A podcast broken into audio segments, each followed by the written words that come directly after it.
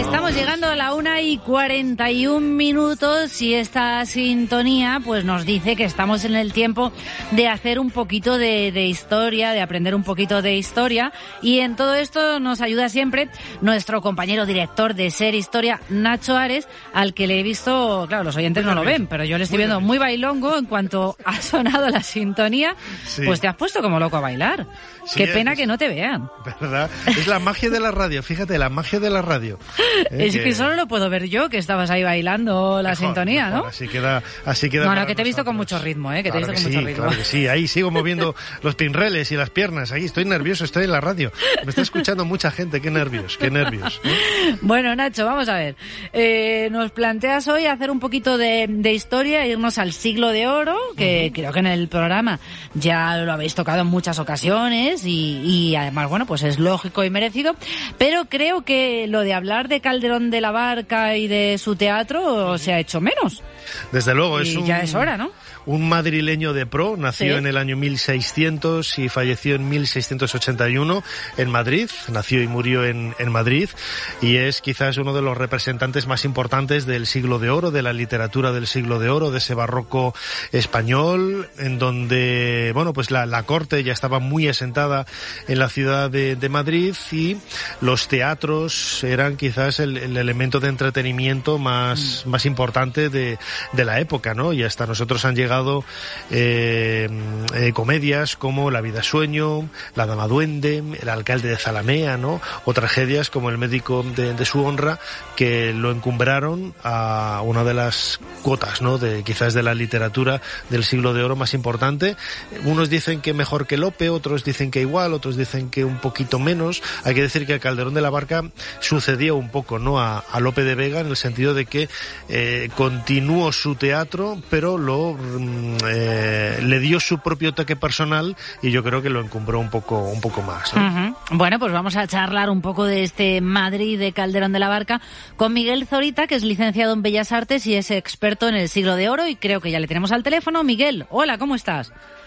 Hola, buenos días, ¿qué tal? Muy buenos días, bienvenido hoy por hoy Madrid. Bueno, yo no voy a preguntarte eh, por eso si mejor Lope de Vega, si mejor Calderón de la Barca, pero si te iba a pre- preguntar por algún detalle, por ejemplo, de, de- de Calderón y de Lope, que eran sacerdotes, y quizá ese detalle se conoce menos. Es No, verdad, es llamativo, porque se conoce poco, sí.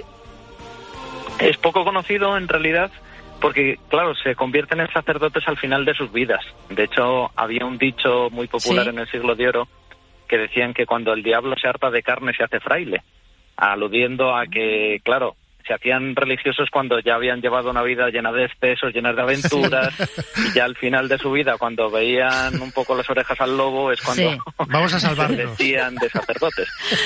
Vale, pero Miguel, intuyo que eso no te parece mal. Ah, no, no, no, claro, claro, yo no lo juzgo, es la mentalidad de la época, nada, nada. Claro. Además, Miguel, el otro día me comentabas un detalle que, que yo desconocía.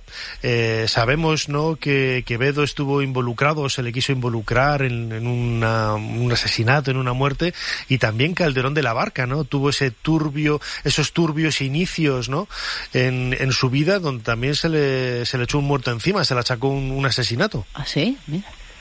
Efectivamente, de hecho, eh, lo de Quevedo es más dudoso, pero lo de mm, lo de Calderón sí, lo de Calderón hay pruebas documentales de sobra, porque de hecho acabó en un pleito, porque eh, tanto Pedro Calderón de la Barca como sus hermanos Diego y José participaron en el crimen de un muchacho, de Nicolás Velasco, y esto, claro, tuvo unas repercusiones evidentes en la sociedad, eh, fueron procesados, además eran, al menos Pedro era menor de edad en ese momento, y bueno, tuvieron que pagar una cuantiosa suma al padre de la víctima, incluso, fijaos si esto es curioso, Pedro acaba siendo, eh, digamos que se le conmuta la pena, eh, pasando a formar parte de las tropas del condestable de Castilla. Y es muy probable que Calderón hubiese estado en la rendición de Breda. Y De hecho, él escribe una, una obra de teatro que es sobre ese tema precisamente, que él pudo ver quizá como soldado, y es la escena que representa la que, la que representa Velázquez en el cuadro de las lanzas, se parece más a lo que cuenta Calderón en su obra de teatro que lo que ocurrió realmente. Es como si Velázquez estuviese pintando esa escena de la obra de teatro. Y efectivamente todo parte de eso, de un asesinato que cometió Calderón siendo, siendo jovencillo. Es curioso, ¿no? El, el, hecho de, cómo ha trascendido la figura de, ambos. Yo siempre he tenido especial simpatía por Calderón, más que por Lope de Vega, quizás por, por ese trasfondo. A mí me parece increíble que él, que él escribiera tres mil y pico obras, no sé, algo, algo no me, no me encaja por ahí, ¿no?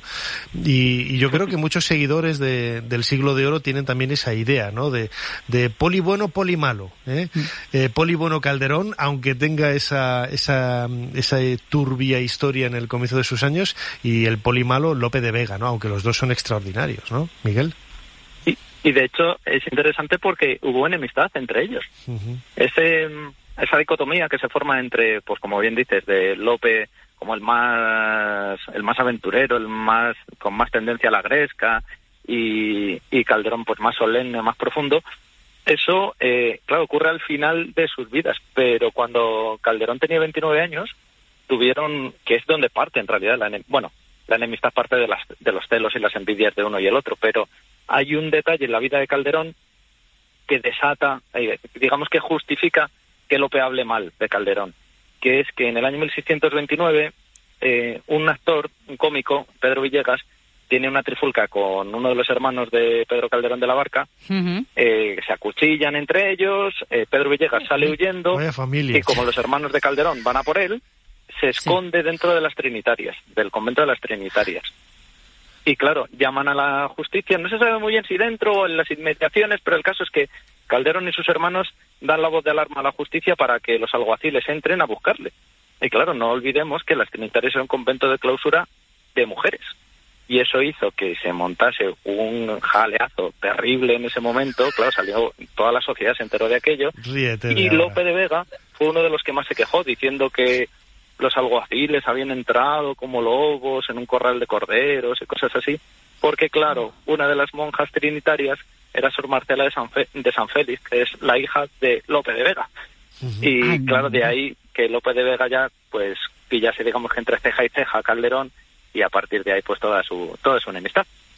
Oye, pues qué, qué historiones, ¿eh? Totalmente, o sea, ríete de las historias que aparecen en el, en el teatro. Ya, ya como última pregunta, eh, Miguel, yo lo comentaba al principio, ¿no? Eh, em, Lope de Vega era mayor, ¿no?